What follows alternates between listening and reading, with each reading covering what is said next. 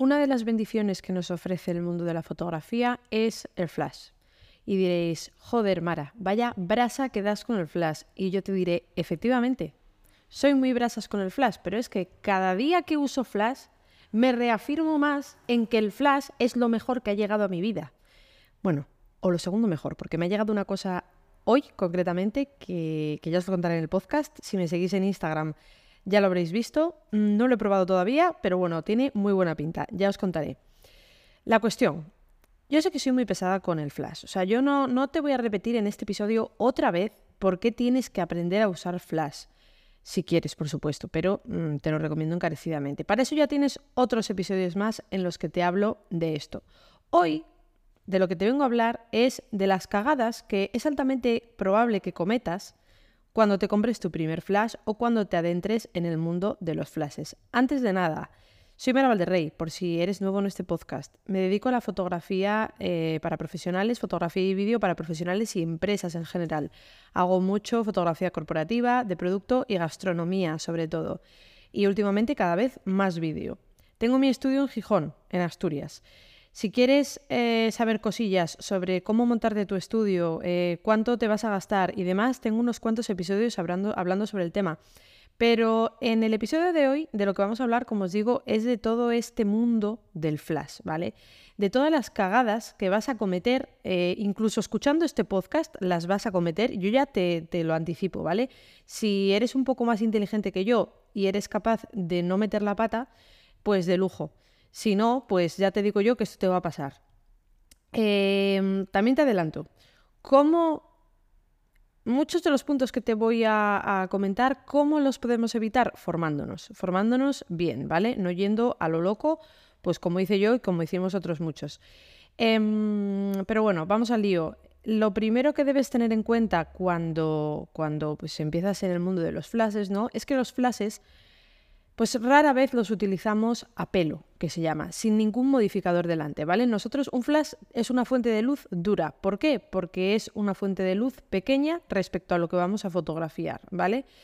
Em, como el sol, por ejemplo. Y diréis, Mara, el sol es muy grande. Y yo te diré, sí, efectivamente, pero en relación a nosotros, el sol es muy pequeñito. De hecho, lo, puedes, tapar con tu dedo, ¿vale?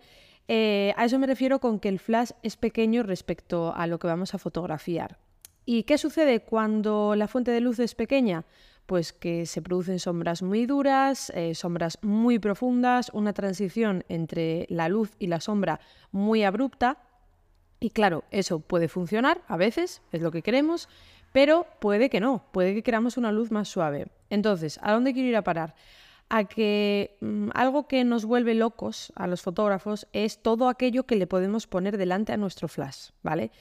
Y eso pues son los modificadores de luz. Eh, tenemos eh, ventanas rectangulares, tenemos strip, tenemos octas, tenemos un montón de cosas, ¿vale?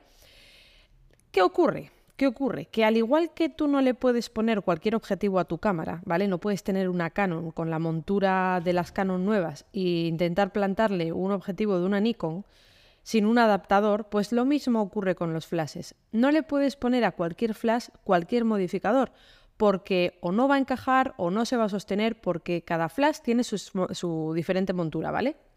Em, ¿Qué ocurre? Que hay una montura que es la más extendida, podríamos decir, que es la montura Bowens, ¿vale? De esto os hablo más en profundidad en el curso que he sacado de em, imitar la luz natural con flash. Siete formas de imitar la luz natural con flash, concretamente. En los primeros módulos te enseño cómo funciona un flash y cómo se utiliza un flash, ¿vale? Así que si quieres ahondar un poquito más en este tema, este curso es rápido, va al grano y está muy muy bien. No es porque lo haya hecho yo, pero está muy guay. La cuestión, la más extendida es la montura Bowens, podríamos decir. Podríamos decir que es como la montura universal, ¿vale? No es así tal cual. Pero bueno, luego cada marca tiene su montura. Profoto tiene su montura, Elincrom tiene su montura, los flashes nuevos de Godox tienen su montura entonces, ¿qué pasa? Que si yo cojo, yo que utilizo Godox, utilizo un modificador de Profoto, eh, no se lo voy a poder plantar directamente a mi flash. Voy a necesitar un adaptador de Profoto a Godox o de Profoto a Bowens o como sea, ¿vale? En cualquier caso, em, elegid muy bien la marca de flashes con la que trabajáis, y los modificadores que vais a utilizar. También es cierto que existen unos adaptadores que te hacen que puedas ponerle a tu flash cualquier eh, modificador que quieras, ¿no? Normalmente son adaptadores Bowens. Yo, por ejemplo, eh, que utilizo Godox, los AD300 Pro, concretamente, que los adoro, ya lo sabéis, me los llevo a todos lados, me los llevo siempre a las sesiones. Ayer mismo tuve una sesión corporativa y me lo llevé, uno de ellos, en fin, me encantan esos flashes, pues tienen una montura mm, un poco chiquitita, ¿no? Eh, un poco, yo creo que en imitación a, a la montura de Profoto. ¿Y qué ocurre? que esa montura es mucho más pequeña que la Bowens, pero existen unos modificadores que puedes utilizar para poder adaptarlo a Bowens. En cualquier caso, entérate muy, muy bien de la montura de tus flashes. De verdad, la vas a cagar. O sea, la vas a cagar. Si todavía no has empezado en flashes, vas a meter la pata. Entérate muy bien. Creo que ya os he contado esta anécdota, pero yo cuando, bueno, cuando hice la inversión inicial para empezar ya como profesional, con lo que había ahorrado y demás, pues cogí y dije, vale, voy a coger un buen equipo de iluminación. Y de una tacada me cogí dos AD300 Pro y unos modificadores, unos pies de flash y demás, ¿vale? Yo ya sabía utilizar flash. Em, ya había probado con los flashes de mano, yo ya controlaba perfectamente flashes de mano y además yo había ido a un estudio de alquiler eh, para yo aprender a utilizar los flashes, ¿vale?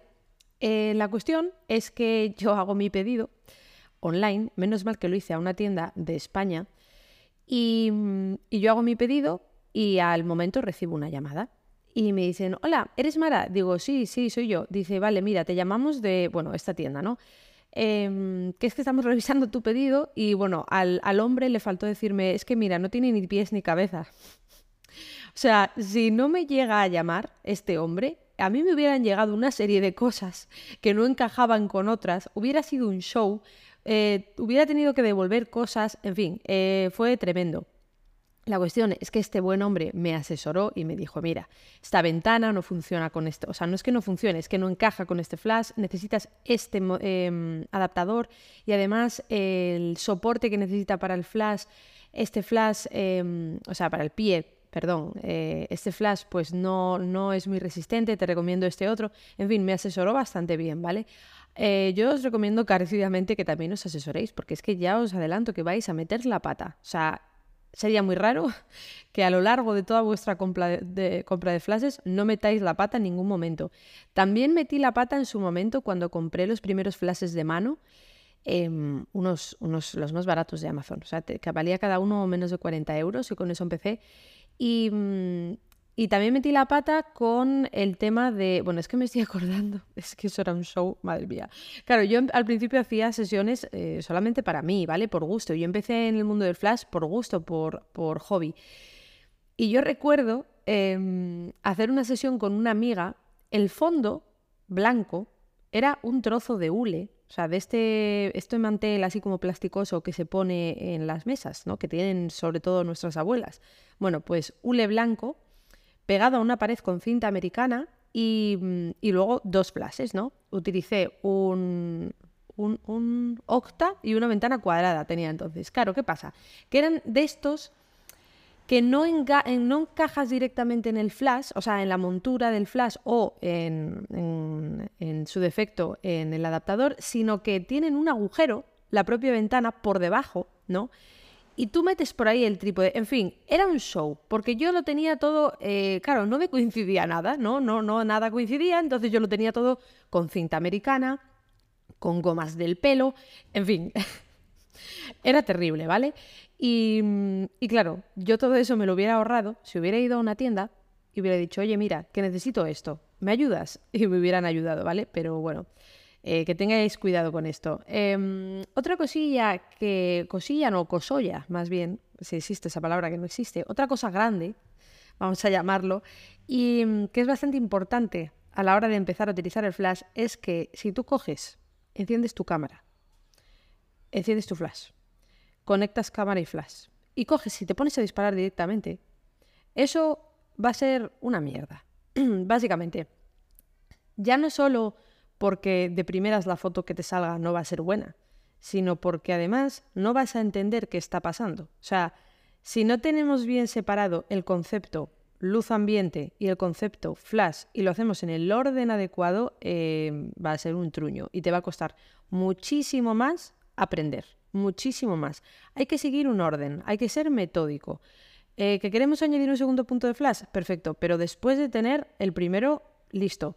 Y mm, de nuevo, no cojas y te vayas a la calle, por ejemplo, a hacer fotos con flash y, venga, mm, enciendo el flash, enciendo la cámara y a ver qué pasa. Eso no va a salir bien, ¿vale? De esto hablo también en el curso que os comentaba antes, que mm, como, era un lío, ¿vale? Os he, os he juntado todo lo que tengo para vosotros, fotógrafos. O sea, eh, este curso, eh, las consultorías, em, enlaces al podcast, a la newsletter, todo os lo he juntado en maravalderrey.com barra fotógrafos. Ahí lo tenéis todo y ahí tenéis este curso que os digo. Bien, pues en este curso también os hablo sobre esto, sobre el orden correcto que hay que seguir para iluminar con flash, ¿vale? Porque ya os digo que no es coger, encender la cámara, encender el flash y para adelante. No, eso va a salir mal, te va a salir un truño. Hay que aprender a hacerlo bien, ¿vale? ¿Por qué os digo esto? Porque al principio te desesperas, ¿vale? Y esto enlaza con el siguiente punto y es, em, claro, me, desespero porque yo enciendo mm, sin ningún, sin ton ni son, enciendo el flash, me sale un truño, cambio cosas por ahí, eh, me sigue saliendo un truño, subo la velocidad de obturación más de lo que debo, otro truño más grande todavía, ¿y qué hago? Pues guardo el flash y digo, venga, a tomar por culo. ¿Por qué? Porque, porque no me está saliendo bien la foto. O sea, el flash, que es una herramienta creativa que nos debería ayudar a que mejore todavía, a tener más posibilidades para hacer nuestras fotos, pues nos está fastidiando la foto. Entonces, ¿qué hago con el flash? Lo guardo en un cajón. Em, así que bueno, si es tu caso, si tienes el flash ahí cogiendo polvo, pues este curso te lo recomiendo bastante. Eh, y ya no voy a hacer más spoilers, o sea, más spam del curso, ¿vale? que sepáis que está muy bien y que lo tenéis ahí. Em, y bueno, eso. Em, ¿Qué pasa? Que si, como os digo, si vemos que nuestro flash no nos ayuda, sino que nos está fastidiando, más bien, lo que hacemos es olvidarnos del flash, venderlo, guardarlo, lo que sea, y ya desistir con el flash. Tened paciencia, ¿vale? Otra de las cosas que os recomiendo respecto al flash es que tengáis paciencia. Eh, de nuevo, el ejemplo del coche que os pongo en otros podcasts. Em, hostia, todo el mundo entiende que si vas a montar en coche por primera vez no vas a saber llevarlo bien. Igual se te cala el coche, igual pues rascas un poco las marchas, pero claro, todo el mundo entiende también que con un cierto tiempo de conducción ya vas a conducir bien, incluso lo vas a disfrutar. Pues lo mismo con el flash. No lo abandonéis, ¿vale? Es una muy buena herramienta. Lo que pasa es que hay que practicar con ella, como igual que con otras, eh, con cualquier cosa en esta vida, ¿no? Y mm, de verdad, o sea, yo ahora mismo, eh, de hecho es que voy a entrar en mi web, no sé si esto lo he hecho ya en directo, pero voy a entrar en mi web y voy a ver, si queréis podéis hacerlo conmigo, ¿vale? maravalderrey.com y voy a ver los trabajos que tengo aquí.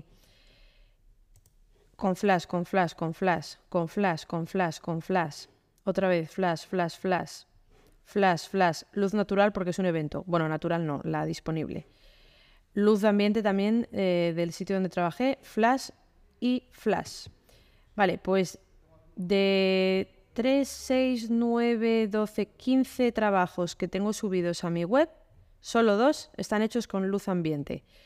Y hay muchos de ellos en los que efectivamente se nota que tiene flash porque yo quiero que se note y hay otros muchos que no, que sirve simplemente para dar ese toque de luz que falta, para mm, mejorar eh, la luz, por ejemplo, en la cara de la persona, en fin, es un recurso creativo y además algo que nos va a sacar de apuros, porque hay veces que la luz es terrible. Y siempre digo lo mismo y lo seguiré diciendo y yo sé que hay mucha gente que no está de acuerdo, pero si tu calidad como fotógrafo se ve comprometida porque la luz ambiente no es la que quieres, apaga y vámonos, nunca mejor dicho.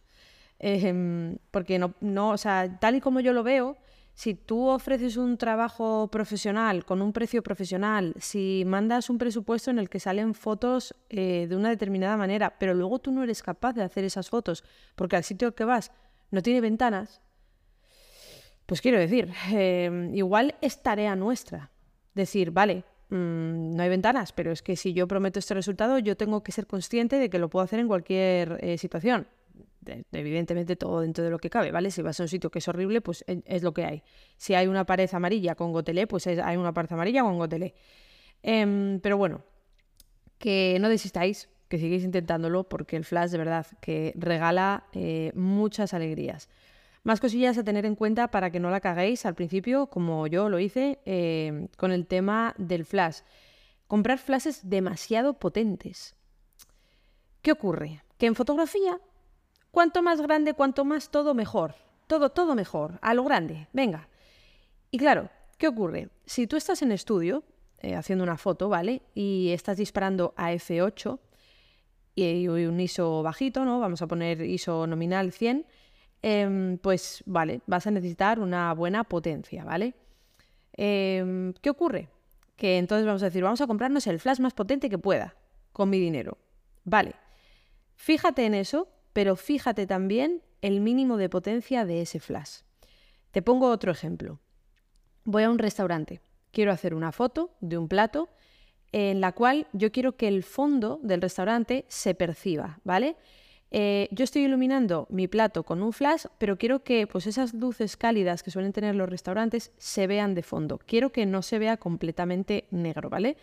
Entonces, ¿qué tengo que hacer? Subir un poquito el ISO. Igual tengo que disparar a ISO 800, ISO 640 para que ese fondo se vea pues con un poquito de gracia, ¿no? Y luego, pues yo ilumino mi plato de comida con mi flash. ¿Qué pasa? Que si yo estoy disparando, pongamos a ISO 800, y estoy disparando a F4, ya que estoy bastante cerca, imagínate, estoy con un 50 milímetros y estoy bastante cerca del plato, y entonces el fondo me queda bastante desenfocadito a F4.